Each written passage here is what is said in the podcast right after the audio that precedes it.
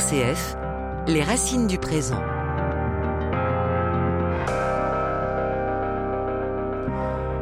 Bonjour à tous, bienvenue dans cette nouvelle édition des Racines du présent, comme chaque semaine avec le quotidien La Croix. Depuis plusieurs semaines, nous le savons tous, l'Occident est suspendu à la menace nucléaire proférée par Vladimir Poutine.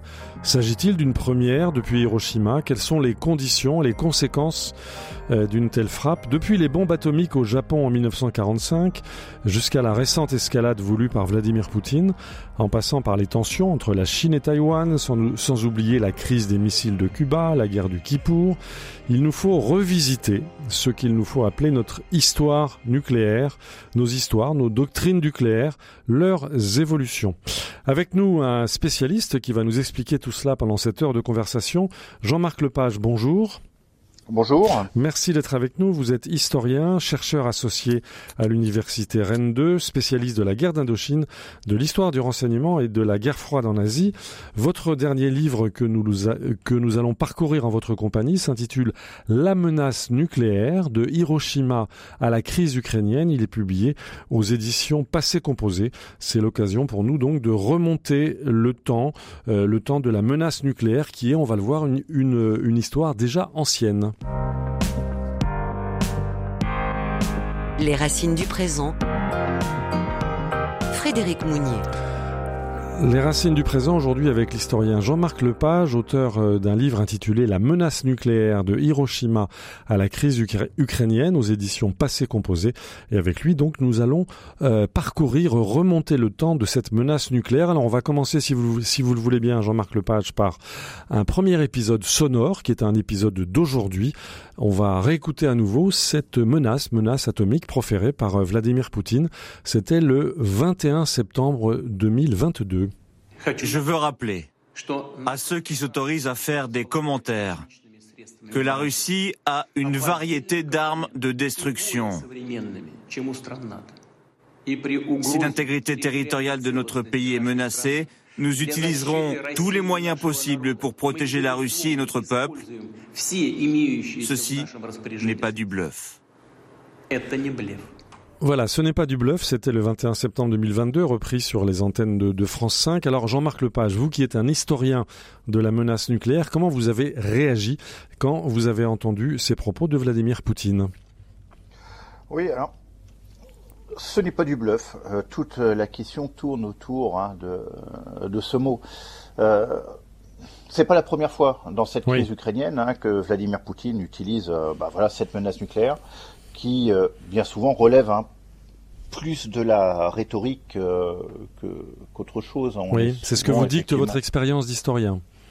Un petit peu, oui, c'est ça. Oui. C'est pas la première fois qu'on a une menace euh, explicite hein, euh, délivrée par un, un chef d'État d'une puissance dotée. Et finalement, on est ici, hein, peut-être, nous l'espérons, dans la continuation de cette longue tradition Mmh. Qui, euh, qui, débute en 1945. D'accord. Alors vous écrivez, euh, Jean-Marc Lepage, dans votre livre donc intitulé La menace nucléaire de Hiroshima à la crise ukrainienne, vous écrivez que Poutine use de la menace nucléaire comme d'un parapluie qui lui permet de manœuvrer à sa guise en Ukraine et de limiter la riposte de l'Occident.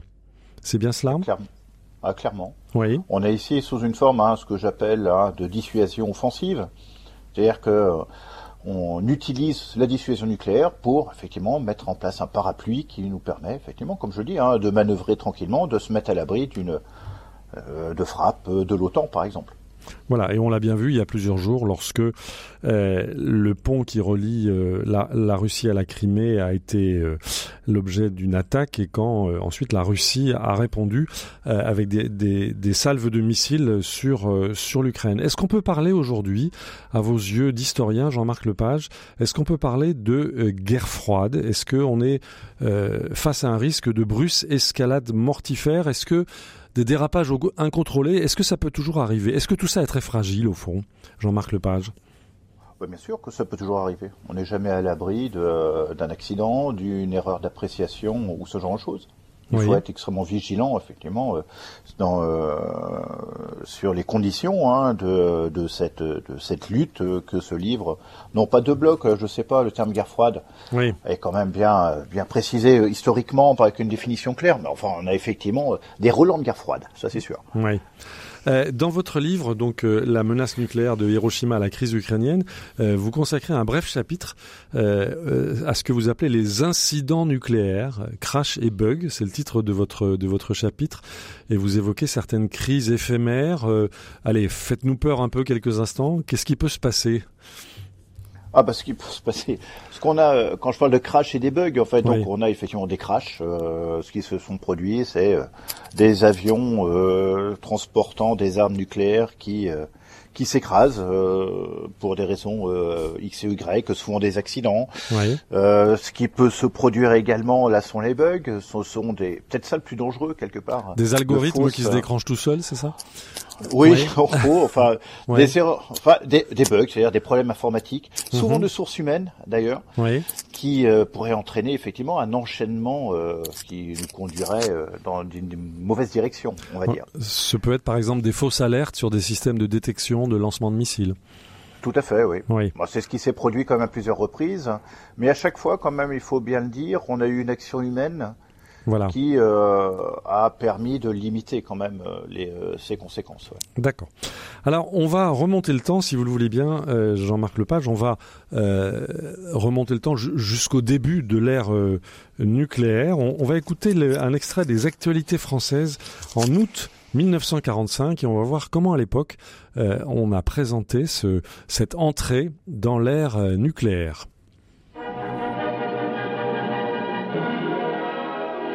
D'énormes usines isolées du monde, entourées d'un réseau de sécurité et dont bâtiments et terrains couvraient 24 000 hectares, 75 000 personnes coupées de l'extérieur ont pendant des mois travaillé à la réalisation de la bombe atomique, après que des savants de tout pays eussent mis au point les techniques issues des découvertes françaises sur la dissociation de l'atome.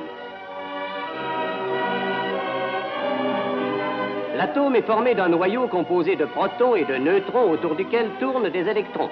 Le nombre de ceux-ci détermine la nature du corps.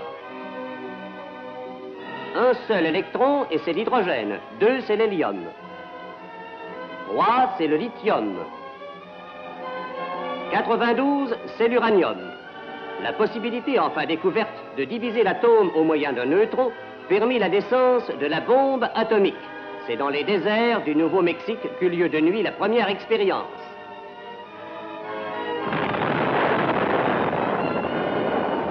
À près de 10 km, voilà ce qu'a enregistré la caméra. Une fumée lumineuse qui s'élève à 13 km de hauteur. À la même distance, mais d'un autre angle, voici ce que découvrait une autre caméra.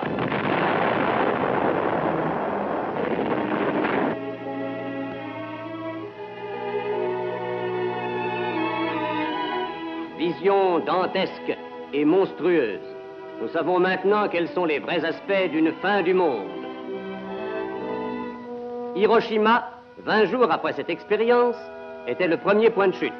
Une seule bombe effaça presque de la carte cette ville de 340 000 habitants. Trois jours après, c'était le tour de Nagasaki. Sur des kilomètres maintenant, seul le tracé des rues témoigne de l'existence passée d'une ville. Seuls quelques bâtisses paraissent oubliés sur ce champ de ruines. Tout est mort, disparu, volatilisé. Voilà, c'était en août 1945, Hiroshima et Nagasaki. On, est frappé, Jean-Marc Lepage, en écoutant le, commentateur de l'époque et son ton quelque peu sentencieux. Euh, on a l'impression qu'il évoque une sorte de progrès, en tout cas de progrès technique et peut-être euh, de progrès stratégique et diplomatique. Dans quelle ambiance était-on euh, à cette époque-là, en août 1945, Jean-Marc Lepage? Bah, je crois quand même que euh, la découverte par l'opinion publique internationale de, ces bombes a effectivement euh, créé un choc. Il faut bien avoir en tête qu'avant le 6 août, euh, bon, les services étaient au courant, enfin en Union soviétique, etc., mais ça a été maintenu dans le plus grand secret. donc là, effectivement, le 6 août 1945, à l'annonce hein, de bombardement d'Hiroshima, on a l'impression de passer dans une nouvelle ère. Et effectivement, on a une rupture politique, géopolitique, stratégique majeure à partir de, de cette date-là. On rentre dans un autre monde. Mhm. Et est-ce que c'est un progrès? Bah, D'aucuns vous diront que le nucléaire est à la fois des vertus euh, civiles et pacifiques, et son côté Janus, euh, c'est son volet, son volet militaire. Voilà. Alors c'est un homme qui a pris cette décision, c'est le, le, président, le président américain, le président Truman. Expliquez-nous, Jean-Marc Lepage, comment cet homme seul a pris cette décision? Bon, il a pris cette décision, alors seul, euh, mais pas complètement euh, non plus. Euh, c'est vrai que lorsqu'il arrive au pouvoir, en avril 1945, après la mort du président Roosevelt, il n'était au courant de rien. Donc eh il découvre le, projet mhm. Manhattan. Il avait été laissé totalement à l'écart de la chose. Ensuite, donc on lui présente ce projet faramineux, pharaonique, on pourrait presque dire, du fait hein, de, son coût, de ses oui, 75 000 personnes. oui. Même plus, hein, on est au-delà de 200 000. Parce que, ah oui. oui, oui. Euh, 125 000 personnes, si j'ai pas de bêtises, 2 milliards de dollars euh, de l'époque, ce qui équivaut à peu près à 23 milliards de nos jours. Ah oui, c'est considérable. Euh, c'est considérable.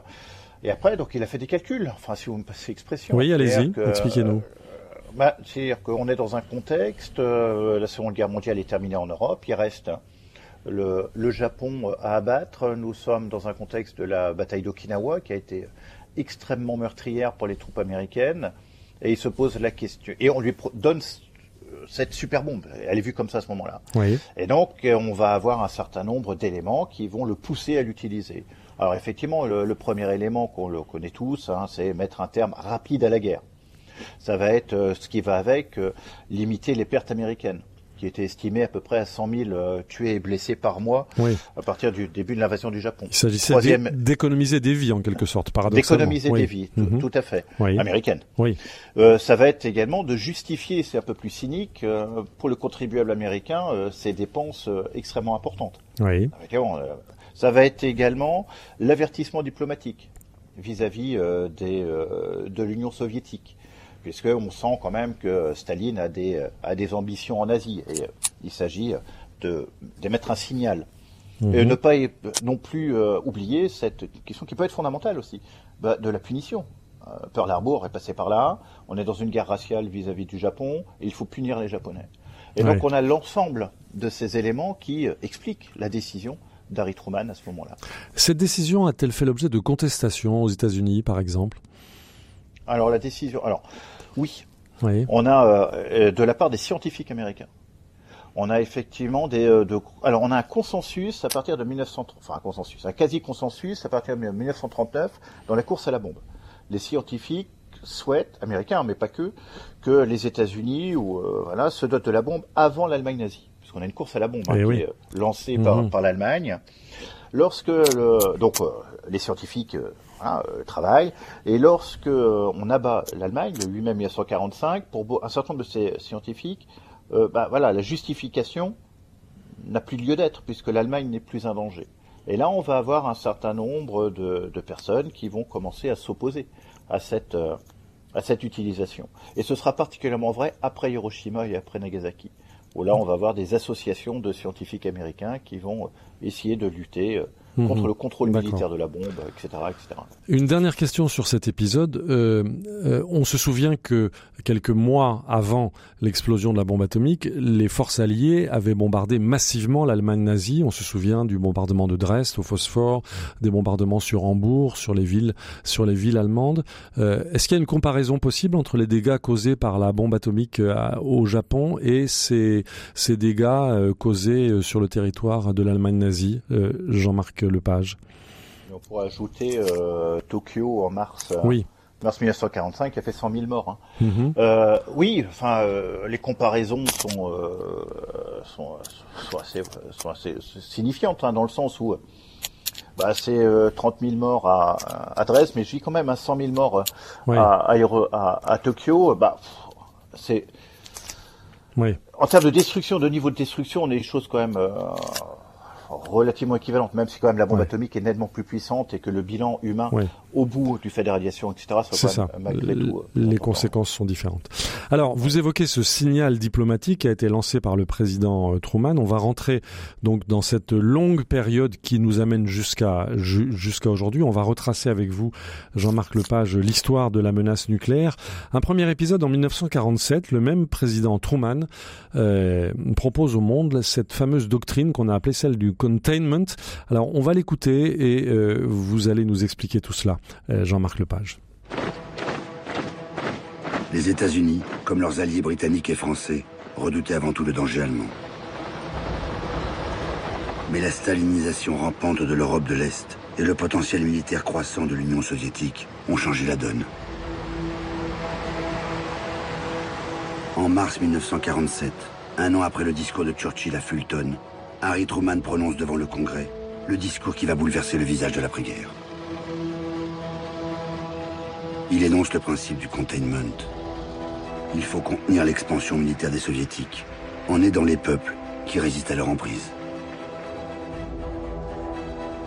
I believe that it must be the policy of the United States to support free peoples who are resisting attempted subjugation by armed minorities or by outside pressures. The very existence of the Greek state is today threatened by the terrorist activities of several thousand armed men led by communists. We must take immediate and resolute action. Voilà, c'était le président Harry Truman en mars 47, euh, repris par l'excellente série Apocalypse, euh, produite par Daniel Costel sur France Télévisions. Euh, on voit bien, Jean-Marc Lepage, euh, que ces propos du président Truman, qui veut soutenir les peuples libres face à l'expansionnisme russe, peuvent rencontrer un écho aujourd'hui euh, dans ce que nous entendons aujourd'hui des tensions entre le monde occidental et le monde russe. Expliquez-nous ce qui s'est passé en 47 et comment vous voyez, vous, Jean-Marc Lepage, historien de la menace nucléaire, ces échos possibles?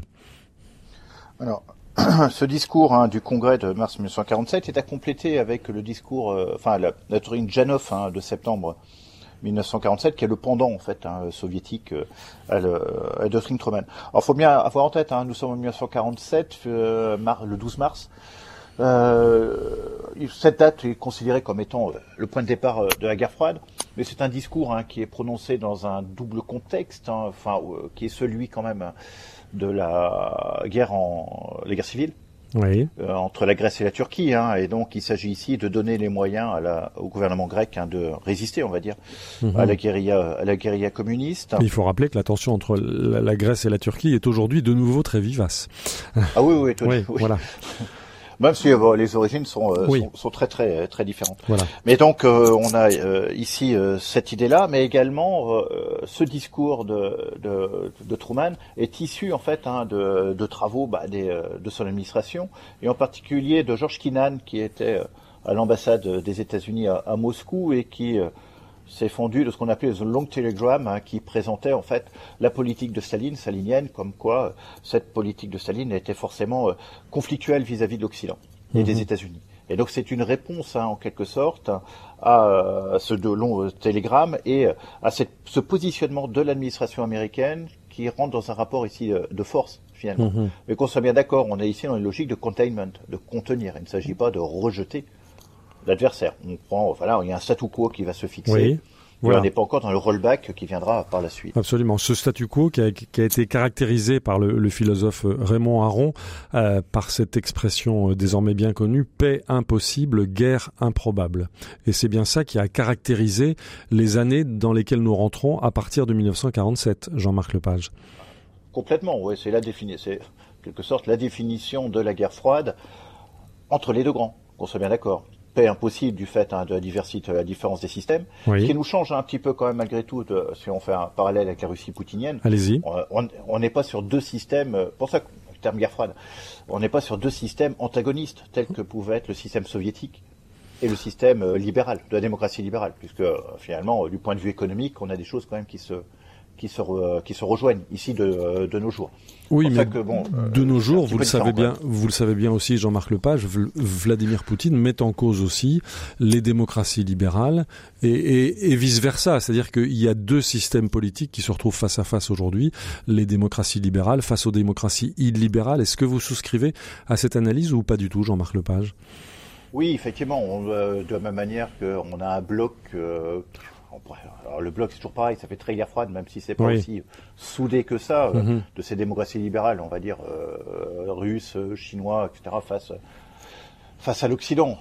Oui, oui, d'une certaine manière, euh, on peut pas, on peut pas nier qu'il y ait cette cette volonté d'affirmer deux, deux systèmes, Oui, même si oui. on n'est pas dans un système totalement totalitaire. Enfin, on est voilà. tout à fait dans la même chose. Et en tout cas, si je vous entends bien, Jean-Marc Lepage, on peut pas parler aujourd'hui de deux blocs il y a une grande diversité aujourd'hui, il y a une grande instabilité. On y reviendra en fin d'émission. Alors nous poursuivons notre notre remontée du temps euh, dans cette histoire de la menace nucléaire, qui est le, titre de votre livre, Jean-Marc Lepage, publié aux éditions Passé Composé.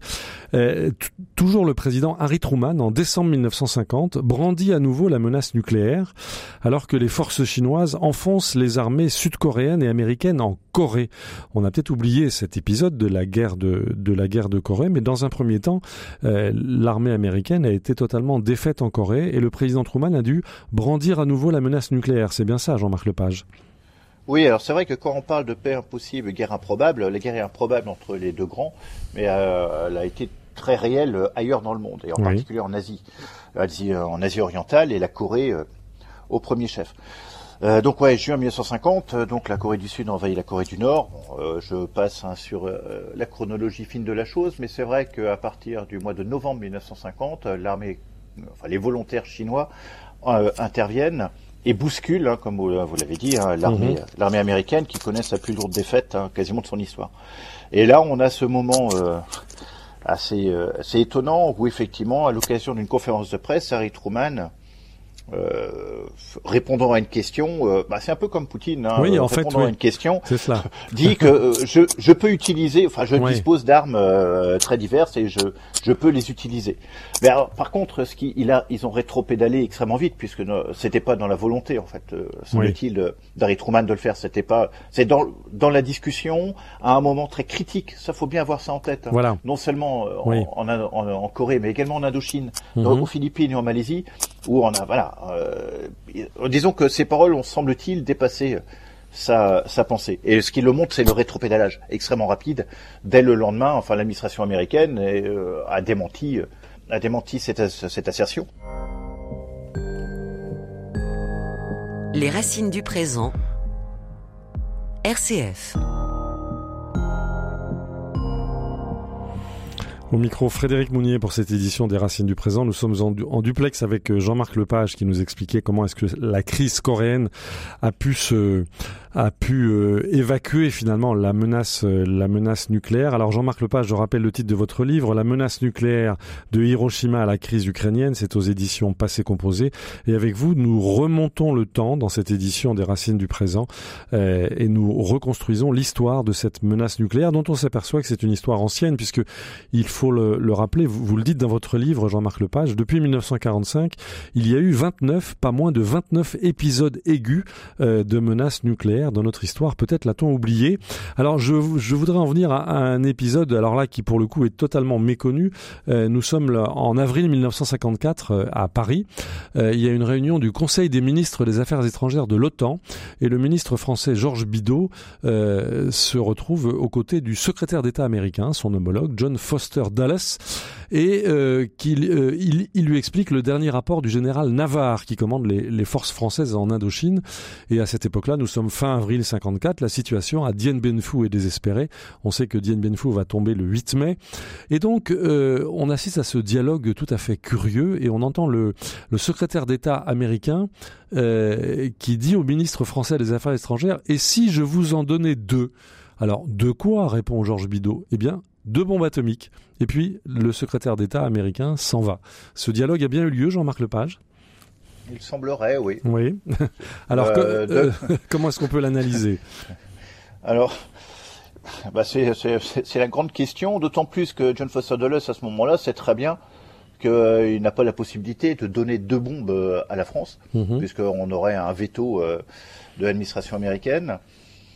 Enfin, Georges Bidault, on le sait, parce qu'il a rapporté la, cette conversation a été extrêmement choqué. Il a refusé hein, d'emblée cette, cette proposition. Mhm. Alors, d'aucuns y voient, et c'est un peu mon interprétation, hein, par un jeu de bière à 15 000 bandes, un avertissement en fait à la Chine. Que euh, on fait cette proposition à la France. On sait très bien qu'en France, on va discuter de cette proposition américaine, que les administrations françaises sont, euh, comment dire, euh, soumises à aux attentions très proches des services de renseignement euh, russes, et que cette information arriverait euh, au siège du NKVD et donc au Kremlin, etc. Et ce serait un moyen, ça aurait pu être un moyen détourné de montrer la détermination américaine et qu'il ne fallait pas aller trop loin mhm. en Asie. Voilà, alors on voit bien en vous écoutant, Jean-Marc Lepage, les, les sous-titres hein, de l'histoire de cette menace nucléaire. Il s'agit d'avertissement, de signal diplomatique, de billard à plusieurs bandes. Il y a toujours une tension sous ce parapluie nucléaire, il y a toujours une tension. On va euh, avancer dans l'histoire, aborder l'année 1956. En 1956, il y a eu la, crise de Suez. On va se remettre dans l'ambiance en écoutant les actualités françaises euh, qui décrivent les troupes britanniques qui embarquent pour la Méditerranée. Et ensuite, Jean-Marc Lepage, euh, vous nous direz qu'est-ce qui s'est passé exactement à Suez.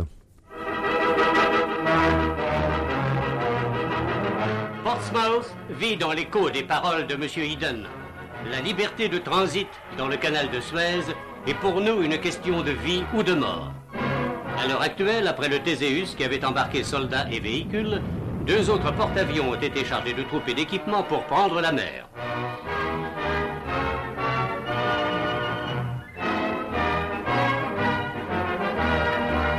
Le Bulwark, 23 000 tonnes, le plus moderne des porte-avions britanniques, et l'Océan, qui est de la classe du Théséus, seront donc en Méditerranée.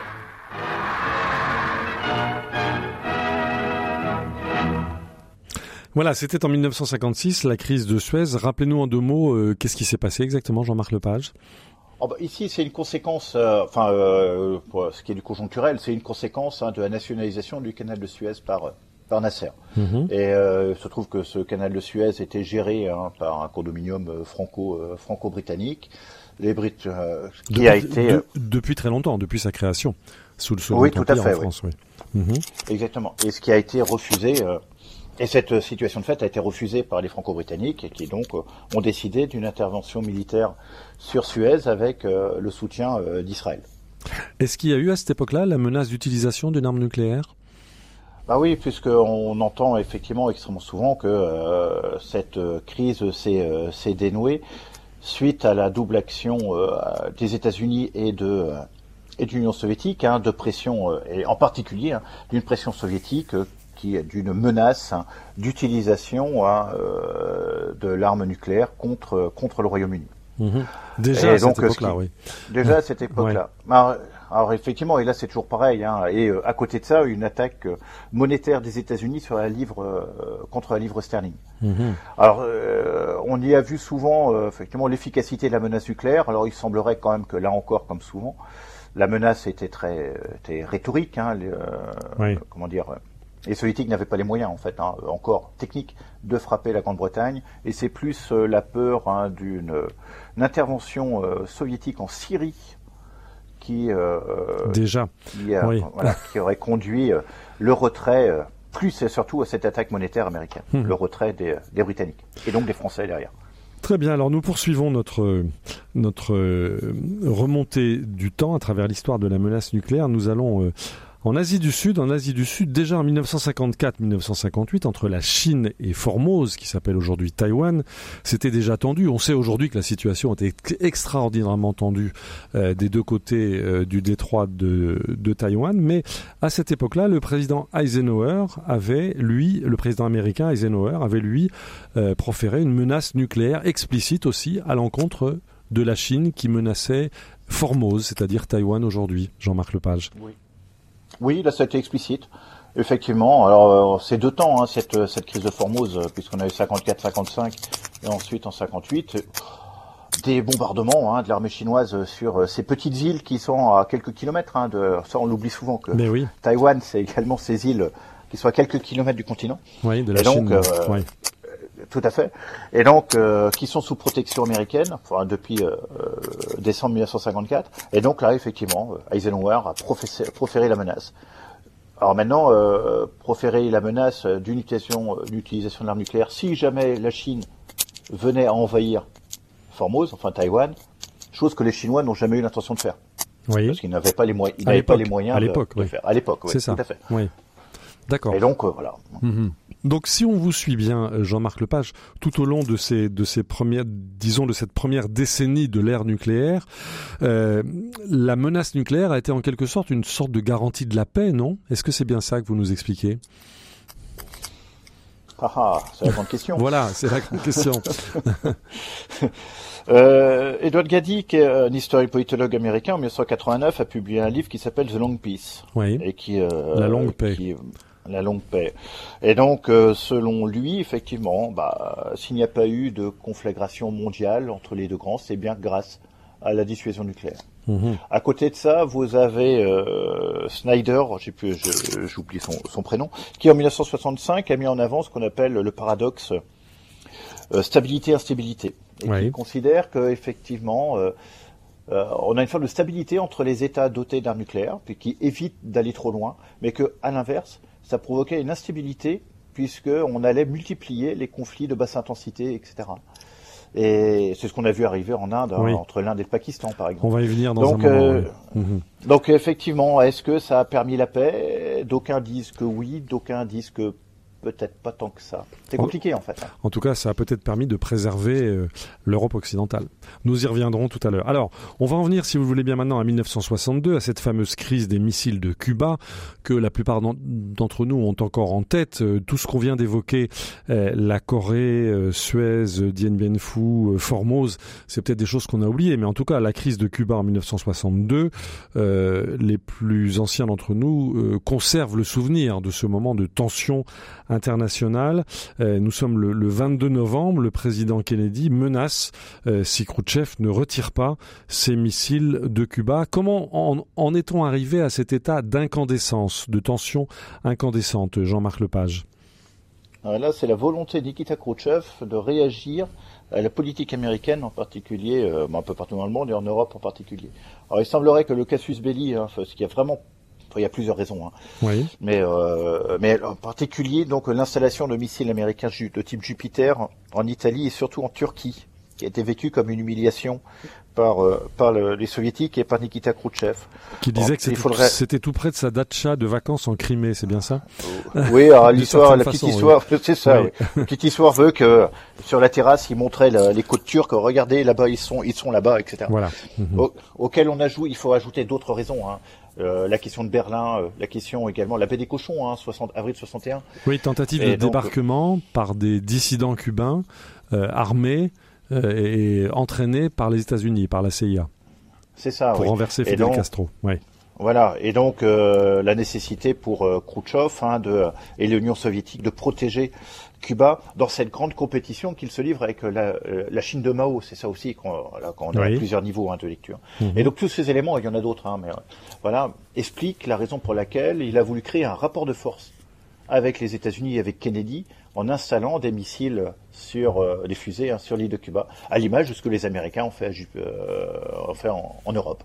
Et donc c'est euh, et la découverte du poteau rose a entraîné voilà la crise que que l'on connaît. Est-ce qu'on est vraiment passé à deux doigts d'une d'une véritable crise nucléaire, Jean-Marc Lepage? Ouais, voilà, là aussi, euh, on a plusieurs interprétations. Euh, alors, tout le monde s'est fait peur, Oui. ça c'est clair. Mhm. Euh, puisque effectivement euh, les tensions étaient extrêmement vives, en particulier le 27 octobre avec le U-2 américain abattu au-dessus de Cuba. Oui, C'est vrai que- rien. Le U-2 était, était un avion espion, il faut le rappeler, Oui, euh, tout à qui, fait. qui était en train de photographier les bases de missiles, justement, à Cuba. C'est ça, oui. Euh, Donc c'est le seul mort de la crise de Cuba, c'est le major Anderson Oui, le qui pilote. pilotait cet avion, Mhm. le pilote, oui. Euh, c'est vrai qu'au niveau de l'Excom, à la Maison Blanche, qui était le comité exécutif autour de Kennedy, les faucons, et le, le terme apparaît à cette euh, époque-là, hein, poussaient véritablement à l'invasion, euh, à des frappes, etc. Et, Kennedy, a résisté. Et Kennedy a résisté Ouais. parce qu'il ne souhaitait pas, Mhm. et c'est comme Khrouchtchev de son côté, il ne souhaitait pas arriver à une troisième guerre mondiale. Oui. Ça c'est déterminant. Aucun- aucune des deux parties ne le souhaitait. Ne le souhaitait. Malgré tout, Oui, ça a pu, il y a eu des moments de tension, les accidents, etc. Enfin, oui. le Major Anderson euh, sur des sous de- du sous-marin B59, on a eu plusieurs une conjonction de faits à ce moment-là qui, qui auraient pu mal tourner et nous entraîner vers la guerre. Mhm. Il y a toujours ce risque euh, de Voilà, l'impondérable. hein. Tout à fait. Et de l'accident, de Oui. la mésinterprétation et, et ce genre de choses. Mhm. Alors, est-ce que effectivement on est resté, on a été, pour répondre à votre question, au bord du gouffre? Si on suit les chefs d'État- de gouvernement Kennedy, les deux cas, non. Aucun des deux ne le souhaitait. Mais on n'était pas à l'abri effectivement d'un accident. D'accord. Rappelez-nous en deux mots comment s'est dénouée cette crise finalement? Bah, C'est euh, donc le 22 octobre la mise en place de la quarantaine autour de, de Cuba. Euh, Khrouchtchev se rend compte, hein, grâce à ses services, que les euh, Kennedy ne, ne rigolent pas. Oui. C'est expression. Mhm. Et euh, les forces américaines sont passées en DEFCON 2, elles étaient prêtes à intervenir. Oui. Donc, comme Khrouchtchev ne souhaite pas que ça déborde, il, euh, il accepte euh, des, euh, de négocier. On a eu un échange de lettres le 26, enfin pas un échange, Khrouchtchev qui envoie une lettre à Kennedy le 26 octobre. euh, de- de- tout le monde y voit un signe d'apaisement. Et finalement, ça va se jouer sur tapis vert. Mhm. Les Américains acceptent de retirer euh, leurs missiles de, euh, non seulement de, de Turquie, mais également d'Italie et de Grande-Bretagne, euh, contre euh, l'assurance qu'il n'y aurait plus euh, de menaces euh, d'invasion sur. euh, Mhm. Donc chacun a fait un geste. Si je vous entends bien, c'est quand même la qualité humaine des deux cas, Kennedy et Khrouchtchev, qui a permis de résoudre la crise. clairement, ouais. Oui. Bon. Ouais. Ce qui ne nous rassure pas sur la situation présente. On, Ah, on va y oui. venir. on va y venir. Alors, poursuivons notre remontée du temps. Euh, nous arrivons à la, à la crise du Kippour en 1973. On se souvient comment euh, Israël a été défait par les armées euh, arabes qui ont saisi l'opportunité, l'occasion du moment du Kippour, qui est un moment où tout s'arrête en Israël pour, pour mener l'attaque. Qu'est-ce qu'il s'est passé dans le domaine nucléaire autour de cette crise du Kippour en 1973, Jean-Marc Lepage Alors, euh, techniquement, rien, mais on a beaucoup parlé. Oui. Euh, puisque euh, la question s'est posée, est-ce que euh, donc nous sommes en 73, euh, l'Israël est une puissance nucléaire très très officieuse depuis Oui. 68-69, on va dire. Grâce à la France, il faut le rappeler, non? Ah oui, tout à fait, Oui. technologie française, il Voilà. n'y a pas de problème là-dessus. Mhm. Et euh, donc Moshe Dayan, chef d'état-major des armées, euh, souhaite euh, mettre les forces euh, stratégiques euh, euh, israéliennes en état d'alerte, mais Golda Meir hein, refuse. Donc euh, voilà, donc euh, il n'y a pas eu de volonté, même si euh, Moshe Dayan à un moment euh, y a pensé, d'utilisation de la bombe euh, israélienne sur, sur l'Égypte. Les Égyptiens, sachant qu'ils risquaient aussi en attaquant, euh, on a faut bien avoir en tête que l'attaque euh, égyptienne, syrienne, etc. du Kippour a, un objet, a des objectifs limités. Il ne s'agit pas de faire tomber Israël, etc. Donc les enjeux, comme on dit, vitaux Mhm. d'Israël n'étaient pas euh, n'étaient pas en jeu, en quelque sorte. Mais vous nous dites bien, Jean-Marc Lepage, que le ministre de la Défense israélien, Moshe Dayan, y a pensé. Tout à l'heure, vous évoquiez les faucons américains. Est-ce qu'on peut dire que les militaires euh, peuvent avoir la gâchette chatouilleuse en ce qui concerne l'arme nucléaire ou, ou au contraire, est-ce qu'ils ont une telle conscience de la puissance qu'ils détiennent qu'ils sont plutôt réticents? Comment vous analysez cette position psychologique du monde militaire face à l'arme nucléaire, Jean-Marc Lepage? Ah, à une époque, ils ont eu la gâchette assez facile quand même, faut dire ce qui est. Oui. Et justement, euh, je, je reviens, c'est euh, c'est euh, comment dire, la Corée qui, Oui. euh, qui qui change la donne à ce niveau-là, puisque euh, c'est vraiment euh, en Corée, on a une lutte d'influence entre euh, le président Truman et Gerald MacArthur Mhm. en 50-51. Mais Oui. MacArthur euh, veut utiliser la bombe, il demande 36 bombes atomiques. 36, Plus six. oui. 36 plus Oui. 6 pour attaquer, pour frapper la Corée du Nord et la Chine. oui. Et c'est là que et Truman lui dit non. Et Non, il se fait limoger du reste. Et il sera limogé. Oui, MacArthur Et- limogé. Ouais. Mhm. en avril, en avril 51. L'idée est vraiment ici de considérer que cette, la bombe est une arme politique. Voilà. Point. Et pas autre chose. Et donc, à ce titre, c'est une affaire, c'est l'expression, hein, c'est une affaire trop sérieuse pour être laissée aux, aux mains des militaires. Les racines du présent. Frédéric Mounier. L'arme nucléaire est une arme, est une affaire trop sérieuse pour être laissée aux mains des militaires. C'est ce que vient nous dire notre invité, l'historien Jean-Marc Lepage, auteur d'un livre très intéressant intitulé La menace nucléaire de Hiroshima à la crise ukrainienne. C'est publié aux éditions Passé Composé. Et nous remontons avec lui le temps de l'histoire de cette menace nucléaire et nous nous apercevons, nous prenons conscience du fait que depuis 1945, au fil de ces 29 épisodes répertoriés par votre livre, Jean-Marc Lepage, eh bien, la menace nucléaire, euh, nous vivons avec sans en avoir toujours conscience. Je voudrais nous amener aux confins de l'Himalaya, euh, aux confins de la frontière entre l'Inde et le Pakistan. Vous évoquez euh, un épisode dans votre livre entre de- 1999 et 2003 euh, de, de tensions extrêmement fortes entre deux géants, deux géants nucléaires qui sont l'Inde et le Pakistan, qui sont eu- eux-mêmes issus de la scission euh, de, de l'Inde coloniale euh, britannique. Est-ce que vous pouvez nous rappeler, Jean-Marc Nucléaire, euh, Jean-Marc, pardon, Jean-Marc Lepage, pardonnez-moi, ce qui s'est passé entre l'Inde et le Pakistan, notamment autour du Cachemire? Bah, les, les, relations, vous, comme vous le dites, sont extrêmement compliquées depuis 1947 euh, entre l'Inde et le Pakistan. Une guerre en 1947-48, une autre en 65, une autre en 71. Bon, voilà, ça arrive quand même assez souvent. Et la question va se cristalliser autour du Cachemire. Donc, nous sommes au nord-ouest euh, de l'Inde, euh, dans les confins Himalaya, effectivement. Et là, on a une, j'allais dire une curiosité. Je, je sais pas, mais enfin toujours est-il qu'on a un État indien, euh, population euh, majoritairement musulmane, qui est considéré comme étant euh, partie intégrante du Pakistan. Je rappelle que le Pakistan, le mot Pakistan est un, acronyme, hein, et le cas de Pakistan correspond au Cachemire.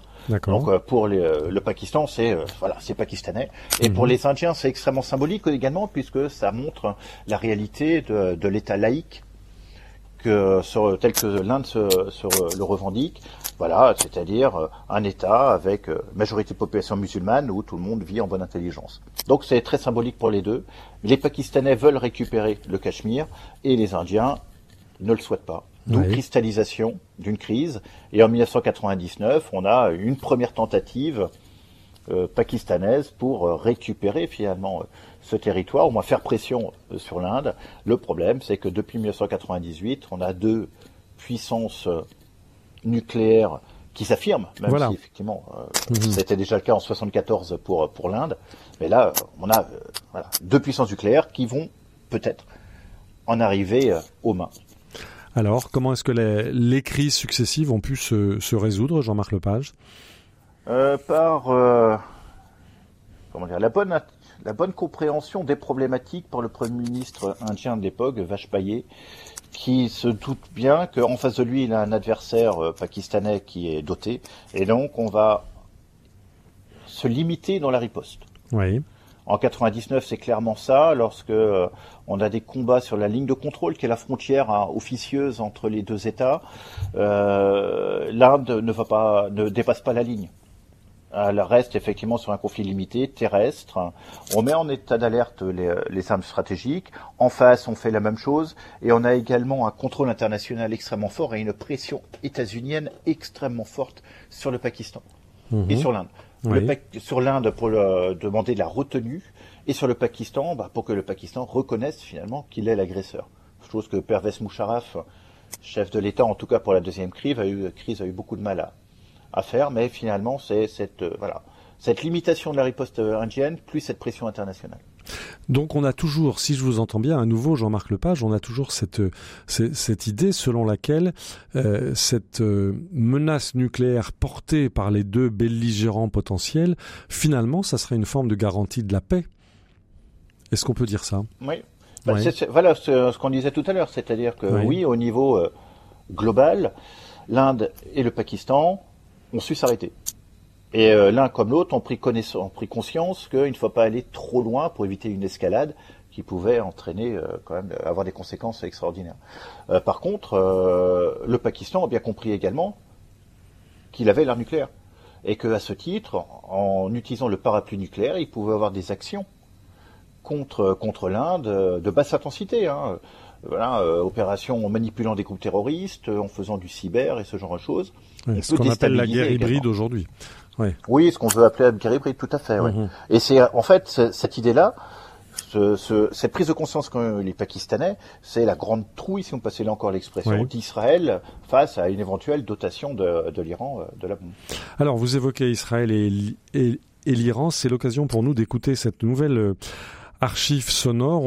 On, a peu conscience ici en France de la des tensions autour d'un armement nucléaire possible de de l'Iran. On se souvient qu'il y a eu un, un, traité qui a été longuement et durement négocié entre les puissances occidentales et puis l'Iran, qui avait accepté, disons, d'atténuer ses ambitions nucléaires. Et puis le président Trump a fait voler ça en éclats puisqu'il s'est retiré de ce traité. Et du coup, euh, les Iraniens sont remontés euh, en puissance. Et on va écouter euh, comment est-ce que cette menace iranienne, cette menace nucléaire iranienne, est éprouvée par les Israéliens aujourd'hui? Je vous propose d'écouter cet extrait de la chaîne israélienne I24, I24, euh, un, débat télévisé qui date de peu, qui date du, du 17 mai 2022. On écoute. L'Iran est à quelques semaines de sa première bombe atomique. Ce sont les mots alarmistes de Benny Gantz ce mardi matin.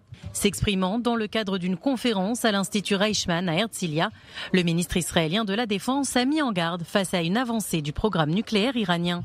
L'Iran s'efforce actuellement d'achever la production et l'installation de 1000 centrifugeuses avancées de type IR-6 dans ses installations nucléaires, y compris des installations en cours de construction sur des sites souterrains à proximité de Natanz. Selon Benny Gantz, l'Iran continue d'accumuler des connaissances et une expérience irréversible dans la supervision, la recherche, la production et l'exploitation des centrifugeuses avancées. Et à cette menace nucléaire provenant de Téhéran s'ajoutent ces tentatives de déstabiliser la région, avec notamment le développement de systèmes opérationnels dans toute la région, avec des capacités précises de missiles de croisière, de missiles sol-sol et de drones.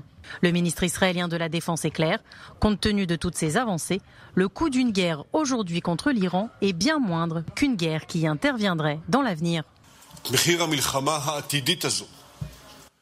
Le coût d'une telle guerre qui, nous l'espérons, ne se produira pas, peut être évité ou réduit en mettant en œuvre un système de pression multidimensionnel du monde entier avec une coopération internationale et régionale.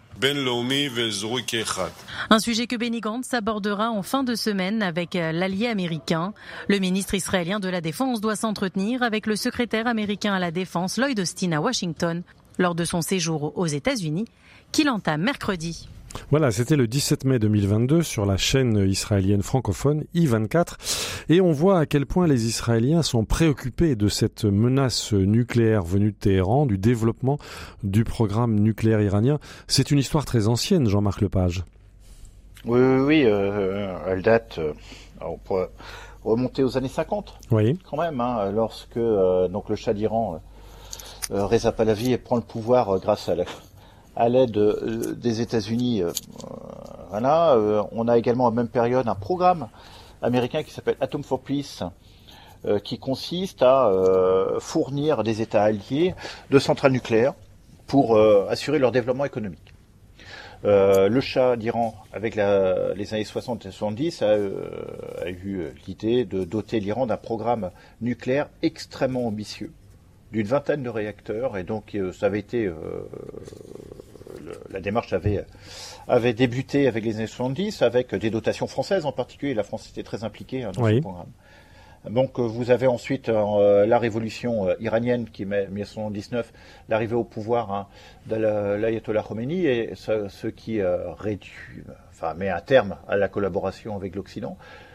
à la base, les, les islamistes ne souhaitaient pas continuer ce programme, mais la guerre Iran-Irak qui débute en 1980 les incite à poursuivre euh, un programme civil. Et là, euh, la question se pose, avec la fin des années 90, est-ce que l'Iran rentre dans un programme militaire? Et est-ce que l'Iran souhaite se doter de l'arme nucléaire?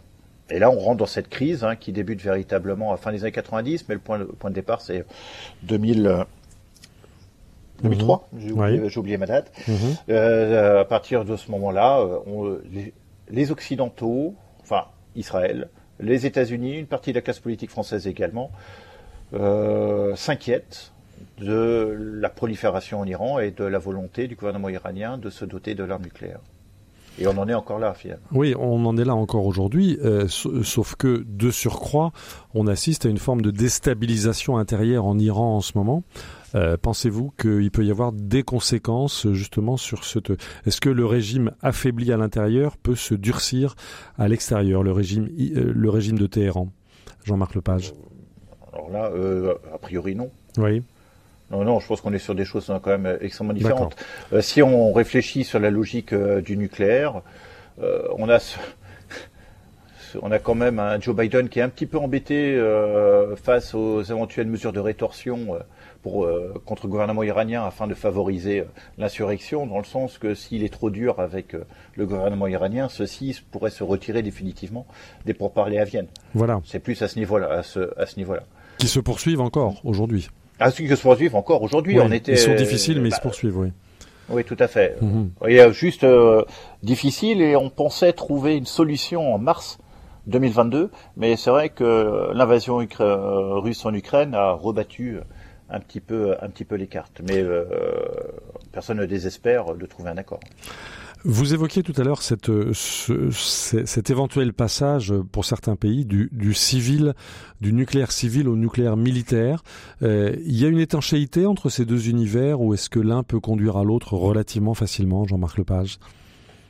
Ah bon, c'est clair que l'un peut conduire à l'autre, puisque la source, euh, c'est l'uranium et le, enfin le plutonium en particulier, bon, qui, est, qui est un résidu entre guillemets hein, d'une centrale nucléaire. Mhm. Donc, euh, qui a une centrale nucléaire peut effectivement euh, enrichir, euh, trouver du, produire du plutonium et puis ensuite hein, euh, construire, construire des bombes derrière. D'où le contrôle. Oui.